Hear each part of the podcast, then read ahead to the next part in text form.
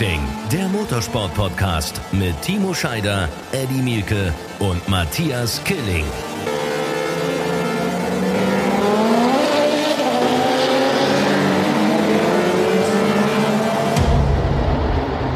Herzlich willkommen, ihr Lieben. Hier ist eine neue Ausgabe Run Racing, der Motorsport Podcast. Es ist wie immer gefühlt schon Mitte der Woche, gefühlt schon wieder vor dem nächsten Rennwochenende der DTM. Aber wir sprechen erstmal über das vergangene Motorsportwochenende, wie immer mit Timo Scheider und Eddie Mielke. Moin, Jungs. Moin, Servus. Matthias. Wie geht's euch denn? Tja, wie es mir so geht nach einem Wochenende, an dem ich nicht mit euch zusammen war. Also ich habe euch schwer vermisst, muss ich euch sagen. Also nichts gegen Martin Tomczyk, nichts gegen Andrea Kaiser, nichts gegen die Kollegen, aber irgendwie gehören wir doch zusammen und nicht immer nur mit blöder Videokonferenzschalte. Das hört sich aber schön an. Da habe ich ja fast ein bisschen Gänsehaut. Dankeschön, Eddie. Aber für mich war es auch interessant, muss ich sagen, weil ich saß seit äh, vielen Wochen zum ersten Mal wirklich zu Hause am Wochenende und ich habe zum ersten Mal DTM mit euch in Sat 1 gesehen. Das ist äh, für mich auch meine Weltpremiere gewesen. Also äh, man mag es glauben oder nicht, ich habe bis heute nie ein Rennen Real Life angeschaut. Entweder war ich live dabei, aber in Wiederholung nie. Aber jetzt zum ersten Mal meine Premiere live am Fernsehen in Sat 1. Geil. Ja, Muss ich sagen. Wie war's? Geile denn? Sendung. ja, also äh, plötzlich, man, man, man bekommt einen ganz anderen Blickwinkel, man, weil plötzlich kann man nicht mehr das kommentieren, was man sieht, was Eddie und ich ja immer dann machen müssen in der Situation. Und es sind dann immer so Momente, wo ich dann was sehe, dann denke, ah, hat der Eddie es gesehen, kommentiert das, aber der Eddie ist natürlich ein Fuchs mit dem Martin zusammen. Die haben äh, ja dann doch auch wieder alles gesehen, wie es ja auch gewohnt ist. Aber ich sag dir, zu Hause sitzen ist echt komisch, auch wenn es äh, irgendwie Spaß gemacht hat. Ganz spannend, der Kollege Martin Tomschick hat im Studio, wir haben da noch ein bisschen äh, über alles gesprochen, der hat mir dann erzählt, dass er jetzt seit neuestem, seitdem er Experte bei uns ist, also, ne, also seit der Run Racing Zeit, dass er ganz anders Fernsehen guckt, dass er ganz anders Sportsendungen guckt als vorher, weil er da ein ganz anderes Auge drauf hat. Ne? Der kriegt dann auch die eine oder andere Kritik Politiksitzung mit und der hat sein Fernsehguckverhalten in Sachen Sportsendungen komplett geändert. Ja, die Erfahrung hast du jetzt wenigstens auch mal gemacht. Ist doch auch was. Ich habe gesehen, Timo, du, ja, auf jeden du Fall. warst im, äh, im Keller ne, und hast irgendwie an deinem, äh, auf deinem Ergometer zuerst die DTM geguckt oder auf deiner Rolle, Rennradrolle irgendwie, hast geschwitzt, sah richtig geil aus. Und äh ja, also ich bin tatsächlich, also DTM habe ich auf dem Sofa geschaut. Okay. Äh, und dann, als es nicht mehr ganz so spannend okay. und nicht mehr so wichtig für mich war, habe ich mich aufs Fahrrad gesetzt und äh, den Rest der Formel 1 angeschaut und äh, MotoGP gegoogelt, sozusagen. So war mein Wochenende vorm Fernseher. Oh, diese Überschneidungen gehen mir so auf den Zeiger, Leute, kann ich euch sagen, weil wie gerne, ja. ich habe mir nämlich gestern Abend, als ich nach Hause gekommen bin, ich habe mir tatsächlich MotoGP dann erstmal noch angeguckt. Äh, ist ja logisch. Äh, Mann, Mann, Mann, hätte ich das gerne kommentiert. Hätte ich auch gemacht, wenn es nicht diese Überschneidungen gäbe. Äh, das nervt echt, das muss bald aufhören. Ja, ich meine, es ist Corona-bedingt. Ne? Für die Fans tut es mir vor allem leid. Es tut mir auch für unsere Einschaltquoten leid. Die sind natürlich dann an so einem Wochenende, wo die Formel 1 parallel zu uns am Nürburgring fährt, auch noch am Nürburgring. Natürlich dann auch entsprechend äh, deutlich geringer. Klar, da wissen die Leute auch nicht so richtig, äh, was sie dann gucken sollen. Und die, klar, die Hardcore-Fans der einzelnen Rennserien sind natürlich dann bei ihrer Rennserie. Aber die, die du als Motorsportbegeisterter einfach sonst mit einsammeln könntest, für eine DTM zum Beispiel, die sind natürlich dann doch eher auch bei der Formel 1. Also, das muss ich sagen, das fand ich auch, äh, oder finde ich auch echt beschissen, aber es ist nun mal Corona-bedingt, es ist diese Zeit und wir hoffen einfach, dass diese Zeit irgendwann dann auch mal wieder vorbei ist. Ich kann dir sagen, ich kenne ja. tatsächlich Leute, die haben, weil Formel 1 fing um 12.30 Uhr an die Übertragung bei den RTL-Kollegen, ähm, dann wir um 13 Uhr und äh, MotoGP fing viel früher an. Aber die haben extra, um der Formel 1 auszuweichen, äh, mit der MotoGP den Rennstart in Le Mans auf 13 Uhr gelegt.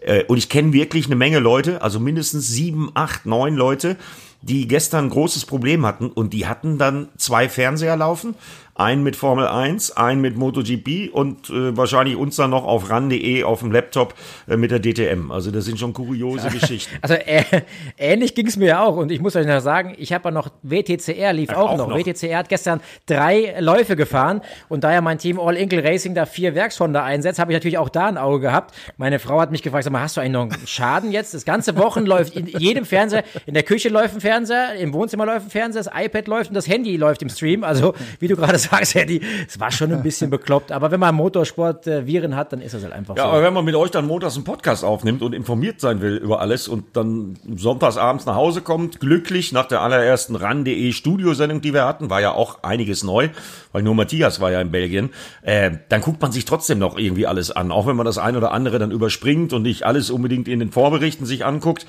Aber meine Güte, da war eine Menge los im Motorsport, ne? Ja, total. Aber ich kann dir sagen, das war ja für uns, das war ja für uns alle sowieso neu. Ne? Wir können ja auch mal mit der DTM anfangen. Ich meine, das ist ja das, was uns alle drei irgendwie am meisten auch eint und am meisten auch äh, beschäftigt, zumindest beruflich beschäftigt. Ähm, es ist natürlich für uns echt auch eine ganz skurrile Situation gewesen. Wir sind nach Belgien gekommen. Das erste, was ich hatte, war irgendwie so ein Wattestäbchen in der Nase äh, und äh, das ging eben alles doch irgendwie ratzifatzi und äh, doch ziemlich ähm, ziemlich heftig äh, in der Orga am Anfang irgendwie zu und dann ging irgendwie doch alles ganz entspannt und wir durften auf die Rennstrecke und es war wie immer Maskenpflicht. Aber ich kann euch eins sagen, es war halt kaum einer da. Also das war eine so komische Atmosphäre dort, weil einfach es selbst zu Corona-Zeiten ja doch relativ viele Menschen immer noch unterwegs waren. Die Fans haben gefehlt, aber jetzt waren kaum mehr Menschen, kaum mehr Journalisten, kaum mehr Kollegen. Die Fahrerteams, also die, die, die einzelnen Mannschaften waren völlig runtergedampft. Die Pressekollegen von Audi und von BMW waren nicht mit dabei. Es waren ganz, ganz wenige Leute insgesamt und äh, du musstest sogar eine Kaffeemaschine suchen. Gut, das ist ein Luxusproblem, aber es ist einfach, wir waren zu dritt. Also Lisa Hofmann, Kai Salzmann und ich. Das war's. Das war Sat 1. Und wir haben da zu dritt irgendwie gestanden in unserem Büroraum und haben gesagt, ey Leute, was machen wir? Also, coole, coole schlagkräftige Truppe hier. Wir haben dann natürlich im Rahmen unserer Möglichkeiten das getan, was wir taten. Aber wir hatten noch nicht mal einen Kameramann. Kai Salzmann war unser Kameramann. Äh, Kannst das muss man sich mal, das muss man sich mal reinziehen. Ich habe ihn live on air ja. als Ballhaus der DTM getauft, weil ja. äh, ich wusste das gar nicht, dass der Kai diese Talente hat. Auf der anderen Seite hätte er das nie gemacht, wenn er nicht äh, volles Selbstvertrauen gehabt hätte und gewusst hätte, dass er das kann. Aber wir so haben überlegt weit, zu tauschen. Wir haben überlegt so, zu tauschen. Einmal ja, wild durchzutauschen. Ja, um, um, Gottes Willen, lieber nicht. Bleib du mal vor der Kamera. Das ist, glaube ich, ganz gut so. äh, aber Kamera für alle. Mal eben, äh, Timo, du wärst ja eigentlich auch Rennen gefahren, ne? Das ist abgesagt worden. Äh, Matthias, lass uns das mal für die Zuhörer anders aufdröseln. Ab wann wusstest du denn eigentlich, dass du nach Belgien fährst? Also ich? Ja. Oder, oder Timo? Nee, du. Na, Timo war ja zu Hause am Sofa. Nee, Timo, das habe ich, das hab ich eh nicht ganz verstanden, warum Timo zu Hause am Sofa war, aber ähm, weil eben dein Rennen abgesagt worden ist, ja? Äh, genau, wir wären eigentlich mit der Rallycross WM in Portugal gewesen. Das ist eben abgesagt okay. worden. Ja, deswegen äh, bin ich dann auch nicht in Belgien geplant gewesen eigentlich. Aber wir hatten ja noch eine Situation, dass unser zweiter Experte, der Martin, äh, ja in Amerika war. Und da gab es noch Fragezeichen mit Corona, Quarantäne etc. pp. Äh, ob da irgendwelche Fragen aufkommen. Aber hat dann Gott sei Dank ja alles funktioniert. Und äh, somit konnte ich tatsächlich auf dem Sofa. Ja, weißt du warum? Weil, weil Martin in, in sechs Tagen, nee, in sieben Tagen sechs Corona-Tests gemacht hat. Ja, genau. Ja? genau Stell dir das vor, Matthias, Wattestäbchen äh, in äh, sechs Tagen sie, sieben Mal rein. Ja, ich habe noch, ich hab noch viermal schlafen, dann habe ich wieder ein Wattestäbchen in der Nase. Äh, nee, aber der, nee, aber Eddie, um deine Frage zu beantworten, Anfang der Woche bin ich angerufen worden und gefragt worden, kannst du dir vorstellen, nach Belgien zu gehen? Und ich habe gesagt, ja klar, kann ich. Und zwar, ähm, weil ich einfach, ähm, ich, ich bin halt da an der Stelle ähm, immer gerne vorne mit dabei. Ich habe auch keine Angst vor dieser ganzen Thematik. Ich respektiere dieses Thema natürlich. Äh, habe ja auch während der Corona-Zeit äh, eine Corona-Sondersendung gemacht und da die ganze Zeit darüber ja auch berichtet und alle Politiker irgendwie zu Gast gehabt. Insofern, ich habe da keinen Schiss vor, ich habe da keine Angst vor. Ich hatte jetzt auch kein großes Problem mit dieser Quarantäne-Geschichte, zumal wir ja auch in Deutschland gewohnt haben und immer nach Belgien reingefahren sind und reglementtechnisch wir eben unter 48 Stunden damit in Belgien waren. Es hat aber auch niemand mich kontrolliert. Es gab keine, es war nichts. Ich bin halt einfach mhm. wie immer mit dem Auto dahin gefahren, mhm. habe ich weggefahren. Punkt. Ja, werden auch genügend Idioten dann so machen, die wissen, dass nicht kontrolliert wird und die werden dann unter Missachtung sämtlicher äh, Vorschriften, sämtlicher Regeln äh, sowas häufiger tun, befürchte ich leider. Weil äh, ich kann euch sagen, äh, und deswegen habe ich das gefragt, weil das war ja auch für uns in der Vorbereitung der Sendung äh, eine komplette Unwägbarkeit. Auf einmal war dann eine Reisewarnung für Belgien draußen. So, und dann ging es ja weiter. Ich weiß noch, unsere Schalte, äh, letzte Woche Montag, da war eigentlich noch alles klar, dass ich problemlos hätte nach München fliegen können. Auf einmal dann, Mittwochnachmittag 15.30 Uhr, Bremen über 50, Bremen Risikogebiet. So, ich ans Telefon, rumtelefoniert. Naja, den Corona-Test, den ich am schnellsten in Bremen gekriegt hätte. Ne? Und meine Frau arbeitet im Krankenhaus. Ich kenne ein paar Ärzte. Aber äh, das Problem sind die Labore. Also das schnellste Ergebnis hätte ich Samstagabend um 20 Uhr gehabt, um nach München zu dürfen. Ich dann immer noch gedacht, naja, alles nicht so wild. Aber sicherheitshalber habe ich dann Dennis Rostek angerufen, den Manager von René Rast und Sheldon van der Linde, und der hat mich an einen Arzt in Minden vermittelt. Mittwochmorgen um acht habe ich dann einen Corona-Test gehabt. Das Ergebnis, das Negative, hatte ich am Donnerstag um 18 Uhr. Und ich habe dann immer noch gedacht, okay, jetzt hast du einen negativen Corona-Test. Fragt dich wahrscheinlich sowieso keiner nach. Aber jetzt kommt's und das wollte ich euch erzählen. Ich komme in München an, check im Hotel ein Ah, äh, Herr Mieke, Sie kommen doch aus Bremen, oder? Ich sage, ja, ja, ich komme aus Bremen. Äh, haben Sie denn einen negativen Corona-Test dabei? Gott sei Dank hatte ich den negativen Corona-Test. So, dann geht's weiter. Ich treffe mich mit äh, Veronika äh, Mittermüller, äh, unserer Chefin, ne, die wir immer auf dem Ohr haben vor dem Sat 1 Pro 7 Gelände. Ja, da hatten wir dann erstmal noch einen richtigen Tanz mit der Betriebsaufsicht, weil nämlich die Argumentationslinie entstand, ich könne mich ja auch auf dem Weg vom Bremen, Risikogebiet, nach München im Flieger, ne, also morgens um sechs ging der Flieger, infiziert haben. Da musste ich dann trotz negativen Corona-Test noch ein bisschen diskutieren unglaublich, was man alles so erlebt. Jetzt bin ich vorbereitet. Mittwochmorgen gehe ich hier in Bremen zum Arzt, habe das Ergebnis dann Freitagmorgen. Und auf jeden Fall werde ich aus dem Risikogebiet Bremen in den nächsten Wochen nirgendwo hinfahren. Noch nicht mal nach Pusemuckel ohne negativen Corona-Test. aber ich muss da mal reingerätschen. Ich glaube, äh, Matthias, du hast vielleicht die Gruppe, unsere Sat1-Gruppe, wo wir alle kommunizieren, ja auch mitbekommen. So entspannt war unser Kollege Mielke nicht in der Zeit, wo das mit dem Test nicht klar war. Also ich kann sagen, da hat einer 85 Nachrichten geschrieben, scheiße, ich komme nicht weg, wo soll ich hin? Na, ich komme nicht und also ganz so cool war es nicht. Also ich war, ich, war, ich war kurz, Eddie, ich kann dir ganz erzählen, ich war ganz, ja. ich war kurz davor, die Gruppe auf Stumm zu schalten, weil ich gedacht habe, ich kann das Geheule von dem Mielke nicht mehr hören. Ja, ist ja auch richtig so, habt ihr ja auch recht, aber ihr wisst, wie gerne ich kommentiere.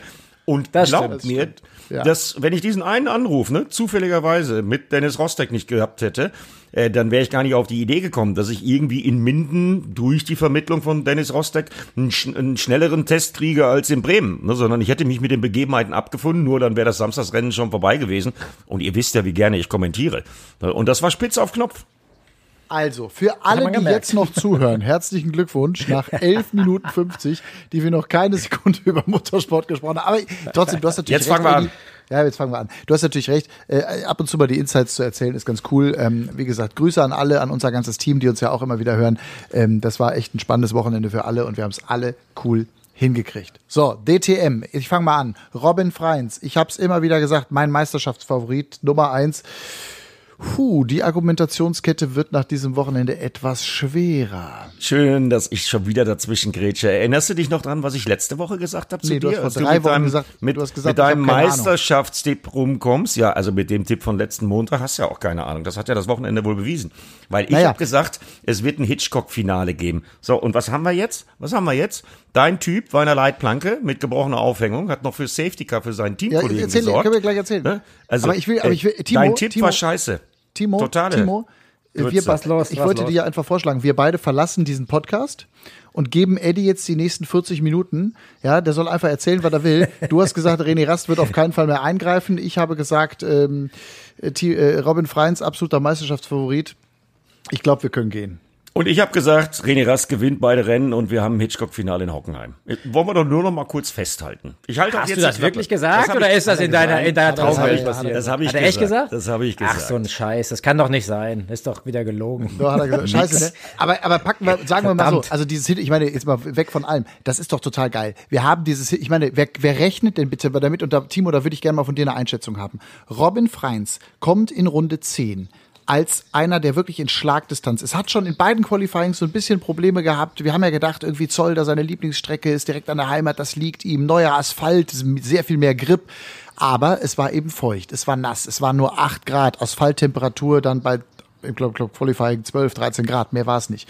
Und so, dann hat er tatsächlich im ersten Qualifying am Samstag Probleme gehabt äh, und im zweiten dann so richtig äh, am Sonntag, ist ja dann nur als, ich glaube, siebter oder achter, als achter gestartet. Ähm, und kommt dann in Runde 10 rein, holt sich frische Reifen, kriegt also, versucht mit einem äh, frühen Stopp, klar, Taktik, äh, entsprechend früh stoppen, um dann hinten raus äh, die Zeit zu haben, äh, möglichst lange schnell fahren zu können. Ähm, und das fand ich so abgefahren, weil ein Robin Freins mit dieser Erfahrung steht hinterher im Interview und sagt, nee, fuck, es war mein Fahrfehler also ich habe, das sah ja in der Onboard so aus, als ob irgendwie die Lenkung kaputt ist oder irgendwas. Aber dieser Reifen hat einfach null Grip gehabt. Das, also ein frischer Reifen, dass der so gar keinen Grip hat. Ja, hat er auch nicht. Also das ist äh, mit, ich kann das gar nicht erklären für jemanden, der das noch nie erlebt hat. Ein kalter Reifen bei den Temperaturen, die in Zolder waren, wenn der neu aufs Auto kommt, null Temperatur hat und keinen Kilometer gelaufen hat, das ist äh, gefühlt wirklich wie wenn man mit einem Turnschuh erstmal auf Eis geht. Das ist unfassbar, wie wenig Grip das Ding hat. Aber der hat natürlich gepusht, der weiß und der wusste, er muss nach vorne mit allem, was geht. Das heißt, der hat da, das Bild sah unglaublich bekloppt aus. Also es sah wirklich so aus, als ob er irgendwie aufs Display geguckt hätte und einfach stockvoll geradeaus in die Wand gefahren ist. Aber tatsächlich tatsächlich, der hat gelenkt und das Ding lenkt tatsächlich so sensibel nicht eben in dem Moment, ähm, dass es äh, da zu der Kollision kam. Ist natürlich super peinlich, super scheiß Zeitpunkt in Sachen Meisterschaft, ähm, weil er war ja in den freien Trainings zumindest auch der Maßstab. Da war der Robin Freins der, den man äh, für das Wochenende als Sieger auf, die Uhr, auf der Uhr haben musste. Ja? Und dann kommt zweimal Samstag wie auch Sonntag nasses, feuchtes, abtrockendes äh, Regenzeittraining oder feuchtes Zeittraining und beide Abt-Autos funktionieren beides mal nicht. Ist einfach so. Also nicht so gut, wie wir es aus der letzten Zeit äh, in, in, der, in der Saison gesehen haben. Die Dominatoren im Qualifying waren plötzlich nur noch die letzte Kraft bei Audi. Und das war natürlich eine krasse Überraschung und natürlich zum undenkbar ungünstigsten Zeitpunkt. Aber woran ja. liegt denn das? Aber woran kann denn das liegen? Also ich meine, die dominieren alles weg. Ich habe das ja Nico Müller auch gefragt. Wo ist denn der dominante Nico Müller, den wir in den ersten zehn Saisonrennen erlebt haben? Ja, also wenn ich jetzt das Qualifying anschaue, dann war ja bei, bei Robin wie auch bei Nico nicht wirklich äh, die Top-Performance da. Im Qualifying definitiv nicht. Freien war im freien Training noch da, aber da die beiden Autos so dicht beieinander waren, im Zeittraining eben auch so schlecht dicht beieinander waren, ähm, muss es wirklich an einem Setup-Fenster gelegen haben, was mit diesen feuchten Bedingungen den Reifen nicht 100% zum Arbeiten gebracht hat. Der war einfach dann nicht im letzten Mühe des Grips, den man braucht, im Luftdruck- und Temperaturfenster. Und dann stehst du vielleicht einfach da hinten. Und genau das Gegenteil ist passiert bei, bei René Rast. Der hat zweimal ein sehr gutes Qualifying abgeliefert. Sonntags waren die beiden BMWs mit Glock und Van der Linde da etwas besser. Aber das war auch dann so ein bisschen Lotterie. Wer wann, wann über die Linie nochmal gefahren ist, weil es sehr abtrocknend war. Da war samstags unfassbar gutes Timing von Rast. Das war sonntags, äh, Samstag ganz schlecht bei Müller. Äh, das haben die sonntags besser gemacht, aber trotzdem nicht schnell genug gewesen. Ja? Und äh, das ist natürlich äh, jetzt eine Hausaufgabe fürs nächste Wochenende, weil jetzt kommen die dahin, wo ein Rast mit großer, breiter Brust hingeht. Der hat entspannt mal am, am äh, Samstag mit 18 Sekunden Vorsprung gewonnen und am Sonntag auch nochmal mit, äh, wie viel waren es? Ich weiß es nicht mehr. Eddie, du weißt es vielleicht noch, sieben, acht Sekunden? Ja, auf jeden Fall locker sieben 7, 8 Sekunden. Ja, ja, sowas. Und äh, der ist jetzt erstmal äh, etwas beruhigter. Der hat 33 Punkte aufgeholt. Das ist pervers, von 43 Rückstand auf 10. Ja, und dann spielt das Glück eben auch noch quasi Vollgas in die Hände. Die beiden Top-Favoriten eliminieren sich quasi fast selber. Freins fährt in die Wand, löst ein Safety-Car aus, über das sich Müller, können wir gleich diskutieren, unglaublich aufregt, ähm, weil es da wohl ein Gentleman Agreement gab, diese Safety-Car-Phasen nicht zu machen, solange die Boxenstopps nicht für alle quasi äh, abgearbeitet wurden. Aber dadurch war möglich, diese 33 Punkte aufzuholen für René Rast. Und jetzt haben wir eine Meisterschaftssituation, die ist äh, par excellence. Wir wünschen sie uns natürlich so. Ärgert mich zwar, dass der Eddie recht hatte mit seinem Tipp, aber macht ja nichts. Äh, es ist ja geil für uns zum Zuschauen, geil zum Kommentieren und ich freue mich ja, weil jetzt haben wir einen richtigen Dreikampf. Jetzt müssen wir nicht schön reden, jetzt haben wir. Ich sage euch noch was dazu, was ich glaube, äh, im Falle Robin Freins, der war ja im ersten Qualifying Dritter. Also das war noch okay, obwohl da schon zu sehen war, so aber eine richtig optimale aber, ey, Runde. ist der Qualifying der, die, die Qualifying Maschine. Der war ja, bis genau. Samstagabend eben auch mit dem Qualifying am Samstag in jedem Qualifying in den Punkten. Mit fünf Pole Positions insgesamt. So, und wenn du dich erinnerst, Timo, was er dann am Sonntag versucht hat, der war auf seiner einen schnellen Runde zweimal im Kiesbett und die andere haben ja. sie ihm gestrichen, weil er die Track Limits verletzt hat. Also, was ich glaube, Robin Freins wollte einen Sieg, im Idealfall zwei Siege, auf seiner Heimstrecke, denn da fing sein Rennfahrertraum an. Da war er bei der Belka-Serie, als er sechs war, mit irgendeinem aus seiner Verwandtschaft, hat an der Strecke gestanden und beschlossen, ich will Rennfahrer werden. Und er hat den Müller die ganze Saison schon genervt. Lass uns mal nach Zolder kommen, lass uns mal nach Zolder kommen. Liebe ich. Ich glaube, dass die mentale Komponente da reingespielt hat, weil sonst wären Robin Freins diese Fehler im Qualifying nicht unterlaufen. Und der im Rennen dann schon gar nicht. Tja, das ist die, ja, also ah. ist schwierig, schwierig zu beurteilen. Ne? Also äh, Fakt ist, äh, er war im freien Training da, wo man ihn erwartet hat. Äh, er war das Maß der Dinge ähm, und dann unter schwierigen Streckenbedingungen. Ich meine, es ist wirklich halb nass, halb trocken gewesen teilweise und äh, ja klar, der Fehler im Rennen aus der Boxengasse war eine Katastrophe dann am Sonntag. Aber das sind natürlich so Dinge, die äh, kommen klar. Da kommt Druck dazu, da kommt die Erwartungshaltung dazu, da kommt das Heimrennen dazu. Aber Müller hat genauso wenig performt, das ist genau der weniger Punkt. Fehler vielleicht das gemacht. Ist genau der Punkt. Und äh, das ist genau das, was ich sagen möchte, dass ähm, beide Autos nicht so konkurrenzfähig waren, wie sie die äh, die letzte Zeit waren. Und das ist eigentlich die größere Überraschung.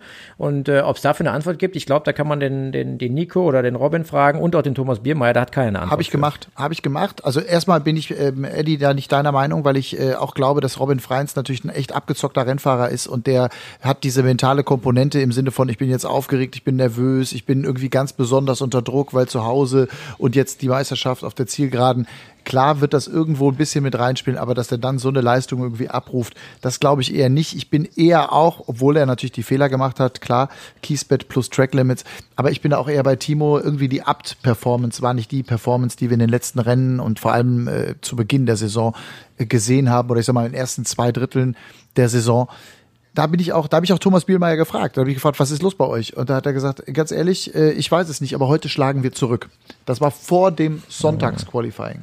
Ja, das Gegenteil, das Gegenteil haben sie aber dann gemacht. Bleiben wir mal beim Thema. Dann, dann genau. bleiben wir mal beim Thema ab. Ich gebe euch da ja recht beiden. Ne, die Ab-Performance stimmt an diesem Wochenende nicht. Und die stimmte vor allen Dingen in einem Moment nicht. Wenn dann der Freins schon in die Leitplanke knallt, da muss sofort Box, Box, Box, Box, Box kommen genau. für Nico Müller. Das Kam war der Fail aber des Wochenendes. Nicht. Und äh, von daher kann man da eine schöne, äh, so sehr wie sie gelobt haben, wir haben ja diesen tollen Film gehabt von Tobi Schimon, der in Kempten im Allgäu war und den Fitnesscoach und so besucht hat. Und äh, wir haben ja wirklich versucht zu ergründen, warum die, weil das kommt ja auch noch dazu, die sind am Sonntag Teammeister geworden.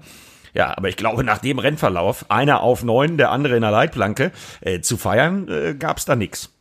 Nee, definitiv nicht. Und da muss ich dir recht geben. Für mich war das der Fail des Wochenendes, weil auch die Argumentation danach, ähm, dass man einen, einen, sauren Nico Müller äh, über die Entscheidung Safety Car gesehen hat, der auch mit dem Renndirektor Herrn Stoppe diskutiert hat und sehr, sehr äh, wütend über dieses Gentleman Agreement, was es offiziell ja gar nicht gibt, diskutiert hat, äh, warum er Safety Car gesch ge geschickt hat, obwohl man sich ja vorher geeinigt hat untereinander, dass man sowas eben nicht macht da ist erst der zweite Fehler passiert. Für mich ist der zweite Fehler, wenn es überhaupt ein Fehler ist. Also das ist ja erklärbar mittlerweile, weil die Erklärung von Stopp und Co. ist ja, das Auto von Freins hat Feuer gefangen, deswegen gab es keine Variante, länger zu warten und dann abzuwarten, dass wirklich alle den Stopp gemacht hatten. Ist eine Enttäuschung für Nico und äh, ist mit Sicherheit nicht gut, weil am Nürburgring wurde so eine Situation anders gehandelt, aber äh, bei den Umständen in Zolder war das halt einfach so.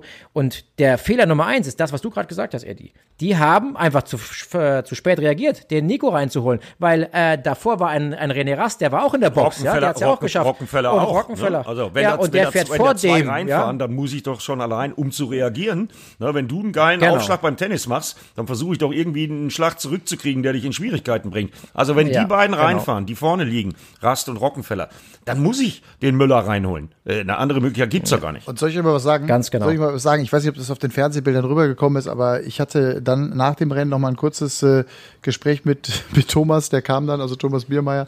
Und ich sag, sag, äh, sag, da brauchst du mich noch? Und ich sag, du weiß ich gar nicht. Ähm, lass uns gleich mal gucken, dass wir in drei Minuten noch ein Interview vielleicht kurz machen. Ich würde das gerne machen. Ähm, einfach, wir nehmen es mit und ob es dann in die Sendung reinkommt oder nicht, weiß ich nicht. Ähm, würde ich aber gerne gleich da hinten mit dir machen. Da sagt er, du ganz ehrlich, ich habe jetzt echt keinen Bock. Also ist es okay, ich will jetzt einfach gehen. Es war ganz freundlich, ja. Aber ich kann das verstehen, weil die sind ja an diesem Wochenende sind die ja Teammeister geworden. Also das ist ja das, das, das Allerverrückteste. Also die Abt-Mannschaft wird am schlechtesten Wochenende mit Abstand dieser Saison werden sie Unfassbar, Teammeister. Ja. Und da hat keiner gefeiert. Da war kein, da war kein, kein, da war kein Sekt, da war kein Champagner, da war kein, irgendeiner liegt sich in den Arm. Das war denen völlig Wurst.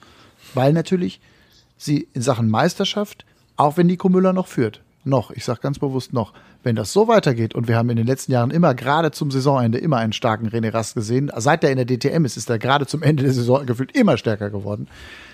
Also Nachtigall, ihr könnt jetzt Rapsen, sagt man ja so, ne? Also ich, äh, ja, also Ähm, ich habe ja auch vernommen mit äh, Überraschung und ist mir erstmal wieder bewusst geworden, wer der letzte Abt DTM-Champion ja, war. Äh, äh, ja, sag der mal, sitzt wer? oben rechts hier auf wer meinem denn? Handy. Wer denn? du, Na, ne? Das könnt ihr beantworten. Ja. Der, Couch Potato, der Couch Potato des Wochenendes war der letzte Abt-Champion. Ja. Timo Scheider. Ja, danke dafür. TS ich muss, muss, hat es echt mit Überraschung festgestellt. Also nicht wegen Eigenbeweihräucherung, aber da muss man sagen, krank, das ist echt schon super lange her. Äh, ist echt heftig, wie lange es her ist für die, für die Äbte, hätte ich nicht so wahrgenommen. Aber eins sind die gewohnt, weil meine Meisterschaft 2008 und 2009 war auch immer so, wir haben geführt, alles war safe, beim vorletzten Rennen nur noch mitrollen, damit wir beim letzten Rennen eigentlich schon feiern können. Und es ist immer was schief gegangen, aber wenn die eins haben, dann haben die Eier und haben dann auch den Mut, dann am Ende, wenn es darum geht, dann auch wirklich durchzuziehen. Und das, glaube ich, könnte eine Stärke von der Kombination Abt mit Nico Müller und Freund sein, weil die kennen so eine Situation. Klar, es ist lange her und man weiß nicht, ob es heute noch so ist, aber Fakt ist, das war bei meinen beiden Meisterschaften so, dass wir beim vorletzten Rennen fast weggeschmissen hätten, weil Fehlentscheidung mit Reifen, Boxenstopp versemmelt und, und, und. Äh, und dann aber beim letzten Rennen dann doch gewonnen. Also das wünsche ich den Äbten jetzt einfach mal aus Bauchgefühl her, weil sie hätten das dieses Jahr eigentlich verdient, sei denn, sie machen so weiter wie jetzt gerade, dann vielleicht eher nicht.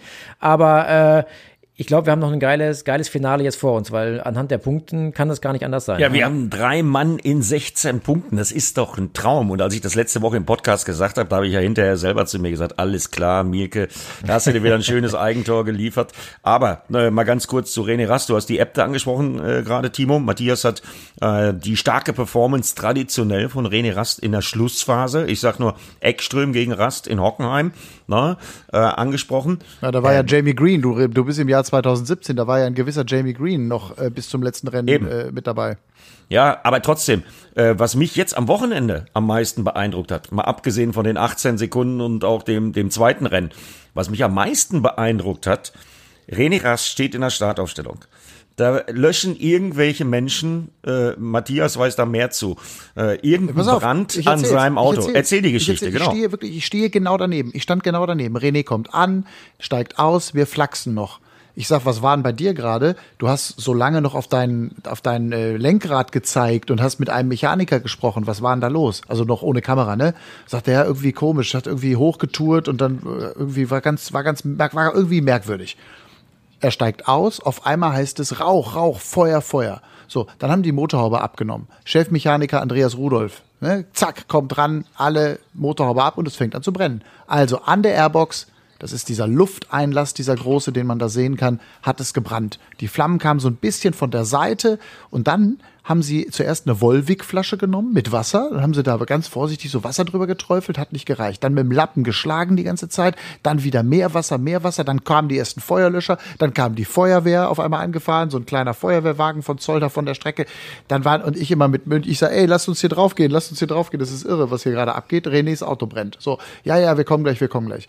Und dann, ähm, dann sagt Andreas, ich brauche eine Lampe, ich brauche eine Lampe. Dann habe ich ihm meinem Handy gegeben. Dann hat er mit meinem Handy, mit der Taschenlampe angefangen, darin rumzuleuchten, bis der nächste, nach 20 Sekunden, eine richtige Taschenlampe endlich hatte. Also das Feuer war dann relativ schnell aus. Es hat ein paar 30, 40 Sekunden gedauert, dann war das Feuer aus. Und dann war natürlich klar, okay, also dieses Auto wird unter gar keinen Umständen mehr fahren. Du, und dann haben die aber angefangen, wie die Ameisen. Da auf einmal, da flog ein Schraubenschlüssel nach dem anderen und bam und bumm. Und am Ende war es wohl eine Verpuffung in der Airbox. Ich habe mir das erklären lassen. Es ist ein bisschen Sprit- und Ölgemisch, Rest irgendwie in die Airbox reingedrückt und äh, das ist eben da so heiß wohl und äh, dann kann das eben Feuer fangen. Passiert höchst selten, ist aber jetzt nichts, wo man sagt, ach du Himmel. Die große Angst war nur, halten die Dichtungen, halt das, hält das Gummi drumrum und so weiter, die Schläuche, die da sind, hat da irgendetwas von abgekriegt da hat nichts etwas von abgekriegt, wie wir ja gefühlt nach zwei Runden im Rennen dann schon gesehen haben. Aber es war natürlich echt eine richtig heftige Schrecksekunde. Naja, so richtig gesehen haben wir es eigentlich schon mit diesem Granatenstart. Und wir erinnern uns ja noch an diesen Fabelstart von Nico Müller neulich, äh, ne, als er da unglaublich gut weggekommen ist. Ja. Der von René, weil der stand ja auch noch auf der Schattenseite, auf der feuchten Seite. Der von René gegen Sheldon van der Linde und Timo Glock war für mich der, mit der beste Start in dieser Saison, weil er auch noch zwischen den beiden durch musste. Ja, und dann ist das natürlich ein Traum. Aber was ich eigentlich sagen wollte ist, wie cool muss ich eigentlich sein als Rennfahrer? Da stehst du da, dein Auto brennt, kein Mensch kann dir sagen, ob das irgendein Performanceverlust ist oder nicht. Und dann legst du als allererstes erstmal so einen Start hin. Und wir wissen ja auch, auch René Rast hat schon mal ein Auto abgewürgt, ne? Also ja, die, diese, ja. diese mentale Komponente von René Rast, die hat mich gestern sehr beeindruckt.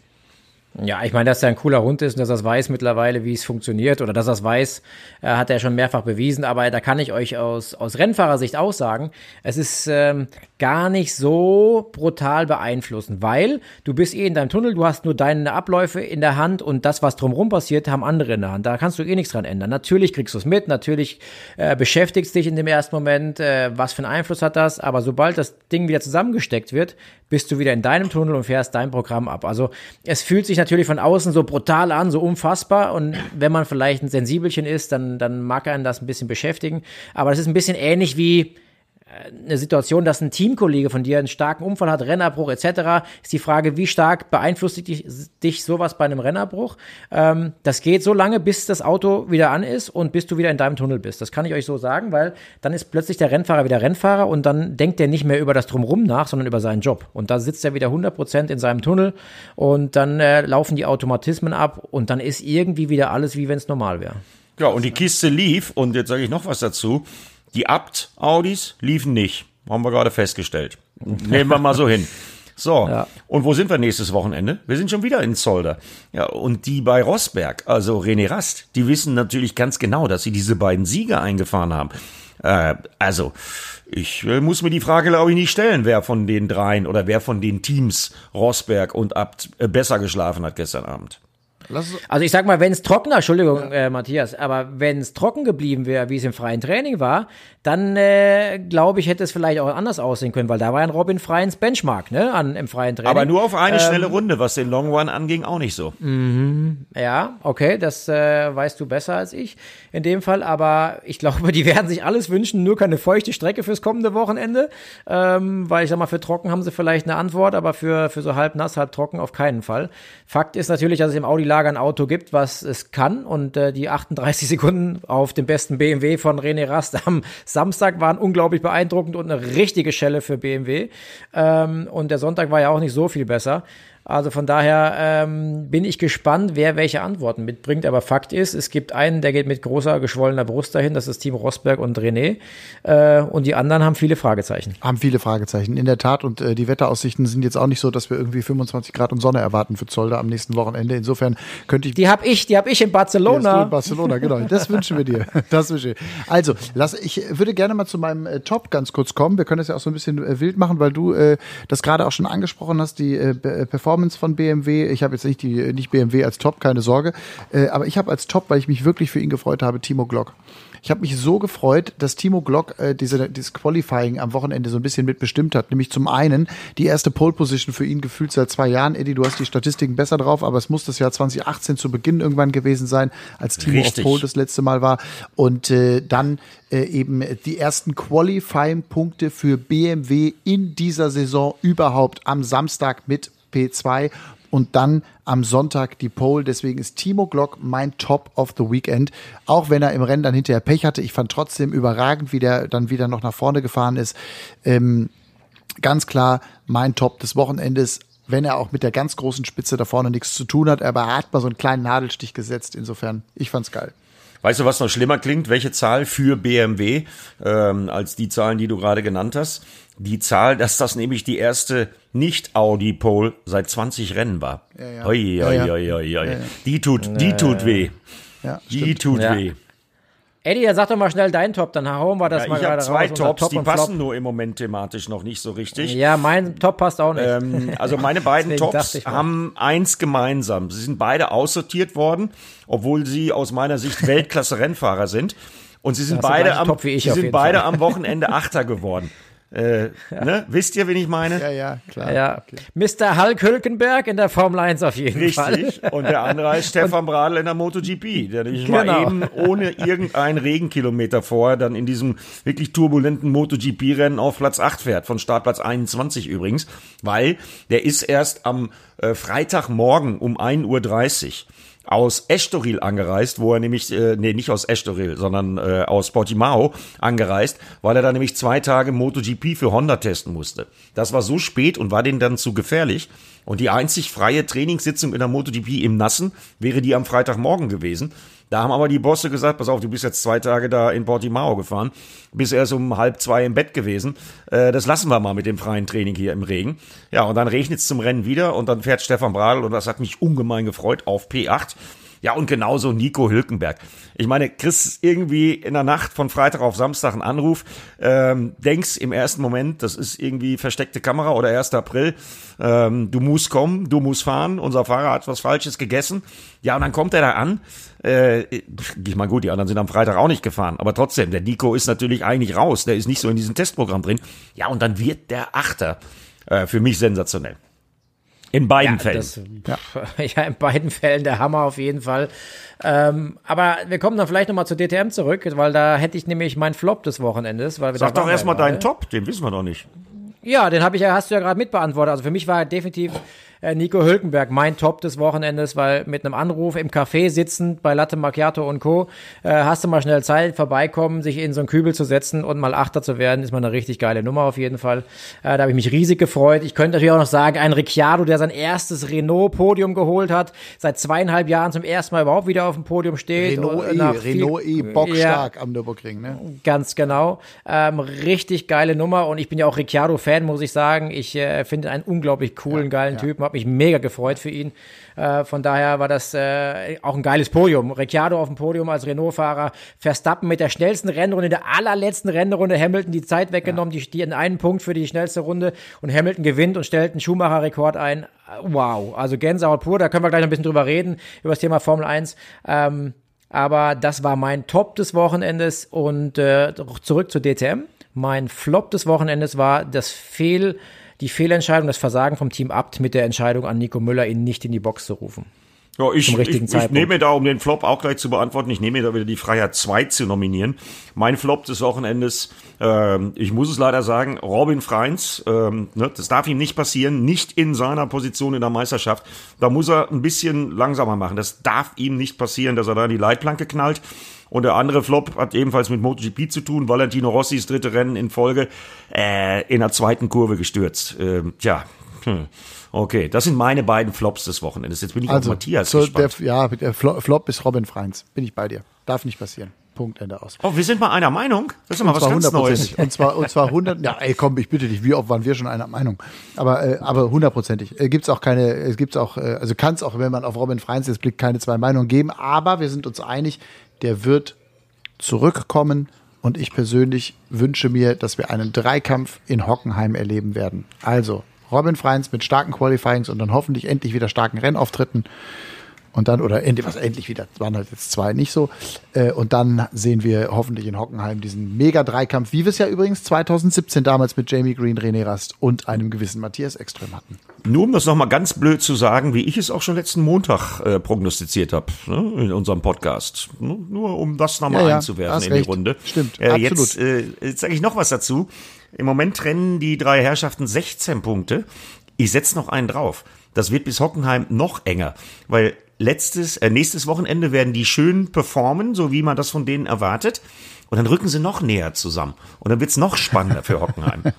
ja. Und dann guckt uns Hitchcock von oben zu und schreibt runter, die DTM ist das Geilste. Absolut. Absolut. Und die geht weiter. Übrigens, Gerhard Berger, mit dem habe ich auch ein Interview, äh, der hat wirklich einen klaren Plan und es gibt natürlich noch keine konkreten Dinge, die er nennen kann. Aber eine Sache vielleicht, das gibt's, das Interview gibt's übrigens auf, auf ran.de, könnt ihr euch mal angucken. Ähm, äh, die denken tatsächlich, das hat natürlich mit den Kupplungen zu tun, sie denken tatsächlich darüber nach, ähm, eben keinen stehenden Start im kommenden Jahr zu haben bei der DTM, sondern äh, den äh, Indie-Start zu machen. Ne? Das ist so ein bisschen die Idee, äh, die sie jetzt gerade haben. Ich habe zu ihm auch gesagt, das kannst du doch nicht machen, der stehende Start ist doch das Geilste und so. Ja, aber und so.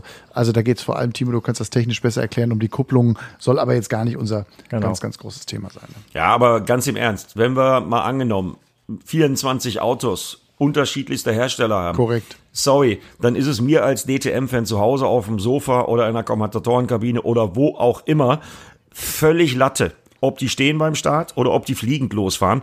Hauptsache, es gibt Motorsport. Hauptsache, es gibt Spektakel oder Hauptsache, die Plattform lebt weiter. Und Hauptsache, es gibt Kontaktsport. Nee, ich bin ja, ich bin ja natürlich bei euch völlig klar. Trotzdem, ich persönlich bin immer Fan des stehenden Starts. Immer. Aber. Ja, Definitiv. Ist, ist, ist mit Sicherheit mehr Challenge auch für den Fahrer. Für den Fahrer wird es einfacher, weil der fährt quasi beim rollenden oder fliegenden Start, wie auch immer man den nennt, quasi so ein bisschen gegen die Bremse, steht auf dem Gas und dann gibt's einfach nur die Reaktionszeit vom Losfahren. Da gibt's kein Kupplungsspiel, da gibt's kein Vorspann, da gibt's keine Reaktionszeit im großen Sinne, also keine so brutal durchdrehenden Räder. Also von daher ist das schon einfacher für die Fahrerseite, aber wie du sagst, Eddie, Hauptsache es gibt geilen Absolut. Sport. Und wenn die natürlich schön dicht und eng in Turn 1 zusammen sind, weil sie natürlich ja. fliegend alle mit wenig äh, Geschwindigkeitsunterschied auf Turn 1 zufliegen, dann wird das auch geil. Eben. So, wollen wir Formel 1 machen? Ja, hau rein. Einmal Formel 1. Ja, du, also für mich die Szene des Wochenendes äh, war natürlich jetzt neben Nico Hülkenberg äh, vor allem äh, das Thema ähm, Lewis Hamilton und der Schumacher-Rekord mit 91 Siegen und die Szene danach, äh, als äh, Mick ihm diesen Helm von, von Michael geschenkt hat. Das ist also da, da, das sind ja so Momente, da, ich bin da ja auch so ein weiches Herz äh, und ein Motorsportromantiker, wie ihr wisst, da, da und Sabine Kehm, die mit diesem Helm da ankam. Also die Managerin von Mick halt und früher von Michael. Wirklich sensationelle, schöne, tolle Geste. Ich hatte Pipi in den Augen und ich glaube, ein Lewis Hamilton, ein Mann, der alles in seinem Leben erreicht hat, alles. Der war sogar mit Nicole Scherzinger zusammen. Alles. Das, glaube ich, für ihn war ein Wahnsinn. Ja, definitiv. Ja, das also, hat man sogar boah. auch gemerkt, finde ich. Ne? Also ich habe es mir gestern ja, auch sicher. angeguckt und ja. wenn der Luis da so reagiert und wie er dann auch drauf reagiert hat, gibt's ja auch diverse Tweets von ihm und diverse ja. Posts von ihm. Super. Ich bin sowieso Lewis Hamilton-Fan, aber da hat er noch mal seine menschliche Größe, seine Komponente, die er da eben halt auch immer einbringt, noch mal zeigen können. Der hat sich wirklich gefreut und hat das der Welt auch gezeigt. Und wer immer die Idee hatte im Hause Schumacher, Chapeau, geile Idee, gute Nummer. Ja, also äh, wie du sagst gerade, Matthias, also auch mir ging es so emotional und wir sind ja alle schon im Alter, wo wir all diese dominanten äh, Rennen von einem Michael Schumacher miterleben durften Absolut, ja, und ja. konnten.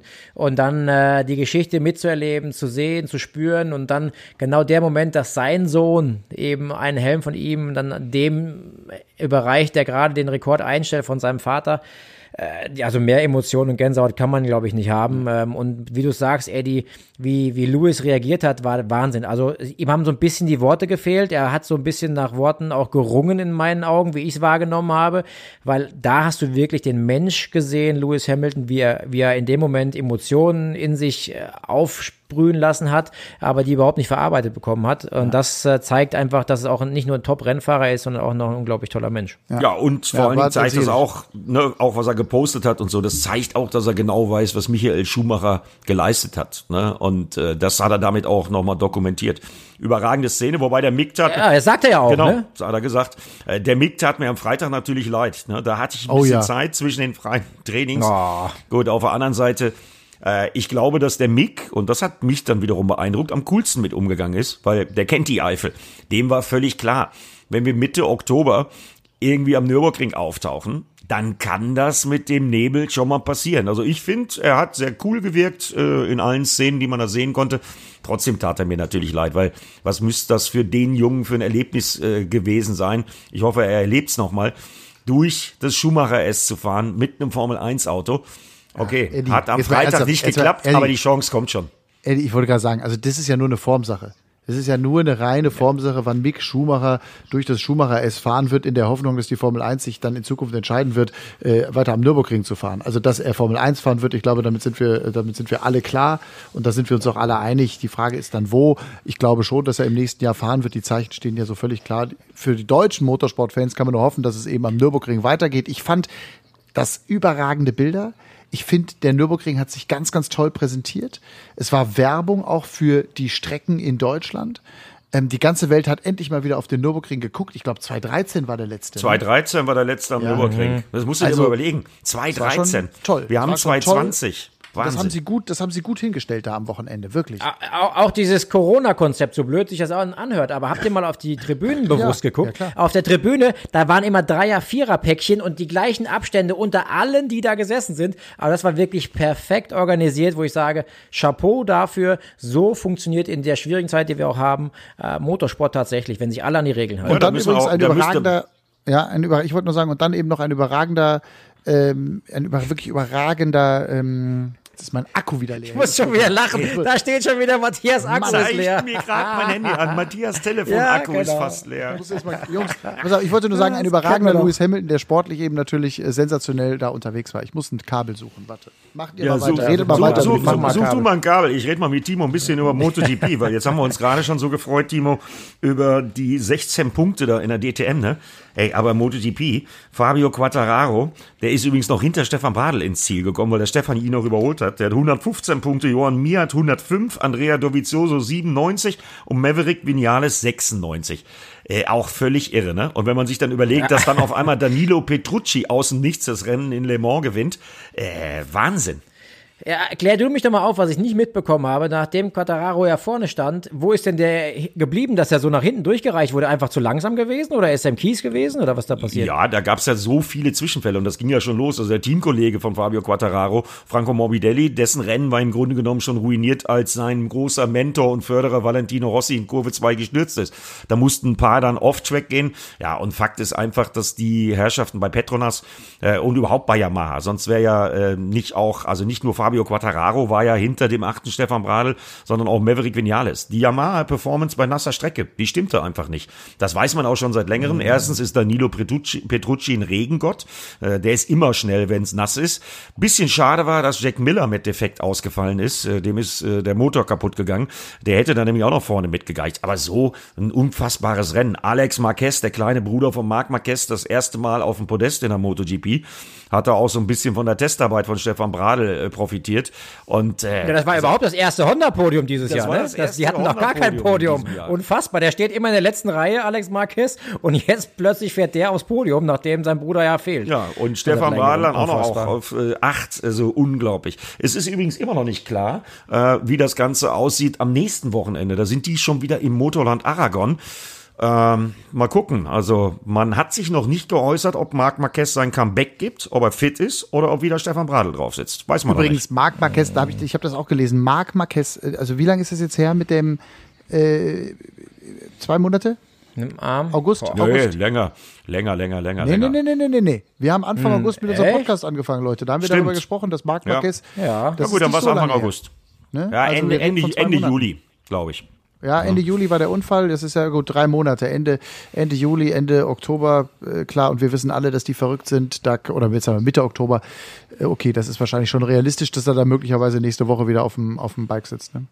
Das ist durchaus möglich. Also der trainiert, hat aber durch den Vorfall, der eigentliche Vorfall war ja nicht unbedingt der Unfall, äh, der gebrochene Oberarm, die Platte, die dann rein operiert worden ist, sondern der eigentliche Vorfall war ja dann, dass er dann so hart körperlich im Gym oder wo auch immer trainiert hat, dass er die Platte verbogen hat, dass er die Platte kaputt gemacht hat, dass sie die wieder rausnehmen mussten und ihm nochmal eine einsetzen mussten, wo dann sogar der behandelte Arzt gesagt hat, also lieber Marc Marquez, du hast sie nicht alle, ähm, jetzt müssen wir dich mal aus dem Verkehr ziehen. Das hat dann auch das Team gemacht. und, äh, Zu Recht. Zu Recht. Mal gucken. Weiß man nicht. Also er wird sich jetzt, er hat ja natürlich keine WM-Chancen mehr. Äh, gucken wir mal. Aber geil ist ja auch in Sachen Meisterschaft, das ist ja so chaotisch gefühlt, also von außen betrachtet in der MotoGP, dass Quattararo mit Platz 9 seine Meisterschaftsführung um zwei Punkte ausbaut. Also das ist ja auch was, das ist ja auch sehr untypisch. Also, Ja, weil wir, weil, da wir, ist Chaos. weil wir so viele verschiedene Sieger jetzt schon hatten in dieser Sieben oder Saison. acht? Wie viel- wie viel verschiedene Mit- gab's, mit- sag? Sieben. Mit Miguel Oliveira, mit, mit Binder. Äh, also äh, ist ja unglaublich. Ne? Aber also, ich sag passiert. dir mal eins, das ist doch das Geilste eigentlich. Also das würden, wir, uns Voll. für die, würden wir uns für die Formel 1 wünschen.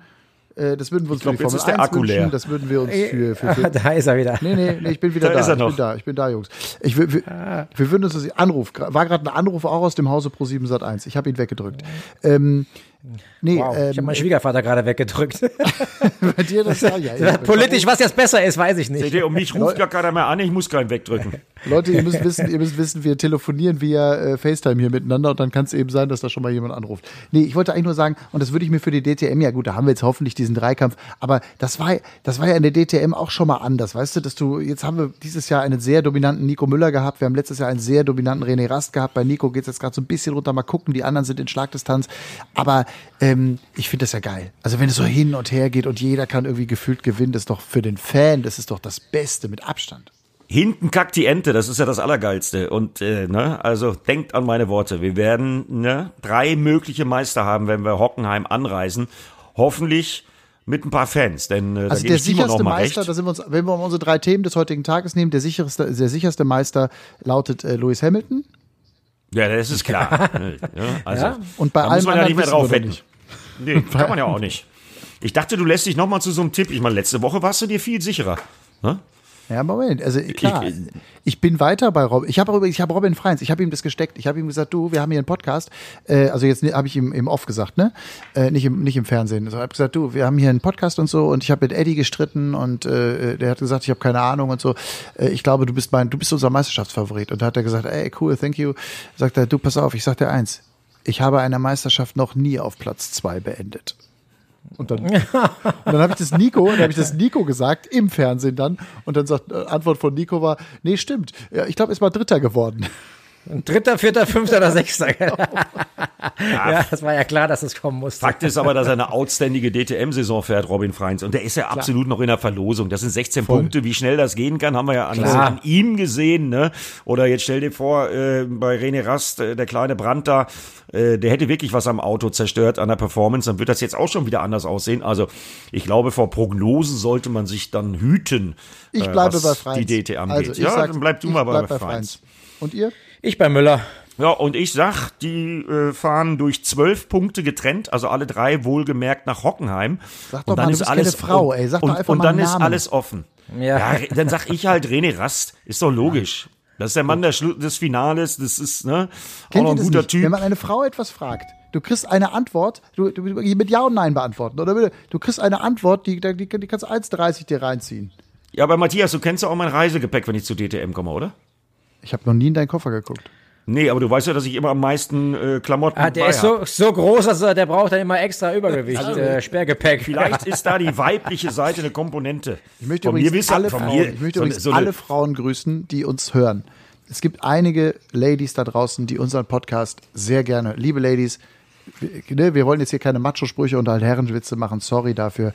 Wir Hast du damit angefangen? Ich weiß, deshalb entschuldige ich mich auch als Erster. Ja, aber ob das jetzt noch zieht, weiß ich nicht. Ne? Also ich packe wie eine Frau und ich antworte auch wie eine Frau. und, du siehst, und, du siehst, und du siehst so gut aus wie eine Frau, mein Freund. Fast, das fast so aus wie eine Frau. Ich habe mich gestern im Real Life gesehen. Also die, mit, mit, mit der Sophie, mit der Maske muss ich nochmal sprechen, aber das geht dann eher in Richtung Stuckateur arbeiten. also, wo wir gerade bei was Lustigem sind, ich muss euch einmal schnell eine Anekdote von heute Morgen erzählen. Ich auf dem Weg zu meiner Firma kriege ich plötzlich einen Anruf: Chef, ich habe ein Problem. Sag ich, warum, was ist los? Ich stehe. Sag ich, was du stehst? Ich stehe auf der Landstraße, zwei Kilometer vor der Firma. Ich habe keinen Diesel mehr im Auto. Kannst du mich irgendwie abholen, beziehungsweise kannst du mir einen Diesel bringen? Sag ich, was ist denn mit dir los? Kannst du nicht auf die Tankuhr gucken? Doch, aber weißt du, was mir passiert ist? Ich hatte den Podcast nicht fertig gehört, den letzten, hab den angehört. Ich war so vertieft. Ich habe die Tankuhr zu Hause, 32 Kilometer Reichweite, es stand drauf. Ich fahr los und hab vor lauter Zuhören nicht gecheckt, dass ich auf die Tankstelle hätte fahren müssen und bleib mit Dieselmangel auf der Landstraße liegen und bleibt stehen. Unser Kevin Strohschenk, ihr kennt ihn beide tatsächlich und hat aufgrund von ich habe geträumt im Podcast, habe euch zugehört, einfach die Tankstelle vergessen und äh, vergessen abzufahren. Ja, aber ja habe ich heute Morgen einmal Benzin gebracht, einmal Diesel. Ja, Moment mal, aber sag mal, wenn man Diesel leer fährt, dann ist das doch mit Nachtanken nicht so eben mal so erledigt, oder? Da muss man doch noch Ja, die müsste entlüften, äh, ja. Genau. Den musste entlüften tatsächlich, weil wenn der Luft zieht, ist es richtig unangenehm, aber tatsächlich äh, bei dem Auto konnte man es manuell entlüften. Gott Gott sei Dank, mit ein bisschen Orgeln dazu und äh, 10 Liter Diesel nachkippen, äh, sind wir dann tatsächlich dazu gekommen, das Auto wieder von der Landstraße zu entfernen. Und äh, die ganzen netten Truckfahrer, hupenden Menschen, die morgens um 7.30 Uhr dem Kevin dann Grüße geschickt haben, dann auch äh, wieder zu beruhigen. Gibt das bei Lakeside Performance eigentlich äh, Honorarabzug, so eine Performance? Eigentlich eine gute, gute Idee. Also was wir haben, wir haben für jeden Fail, den man am Tag baut, muss jeder immer 15 Euro in die Kaffeekasse schmeißen und in der Hoffnung, dass das genug ist, gibt es am Ende des Jahres einen Ausflug irgendwo hin, je nachdem, für was das Geld reicht. ja, nach Schweden zum Driften. Der kann ja uns dann bezahlen. Ja. Ja, zum Beispiel. Ich meine, euch beiden erwarte ich ja auch noch in Schweden. Also wir haben, ich habe gerade die neuen Autos geschickt bekommen. Es ist gerade wieder ein neues Auto angekommen. Die Bilder zumindest habe ich gerade gesehen. Also ja, ich warte auf euch. Ja, äh, Mettes, was hältst du von dem Vorschlag, wenn der Strohschenk mit seinen Penalties uns nach Schweden finanziert? so eine gute Idee, oder?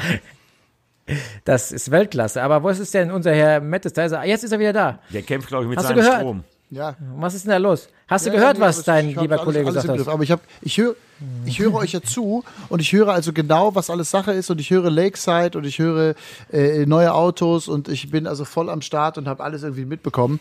Und äh, ich habe halt gerade hier, mein, ich habe hab meinen Kumpel hier gerade an meiner Seite, meinen lieben Sohn, der mir immer irgendwas ins Ohr flüstert, gerade während wir diesen Podcast aufzeichnen. Und da ist der Papa mal kurz hier am Start. Das ist die, ja. ganze, das ist die ganze Ey, Geschichte meiner kurzen, kurzen Abwesenheit. Und er hat jetzt dreimal schon gefragt, wann ist eigentlich der Podcast zu Ende?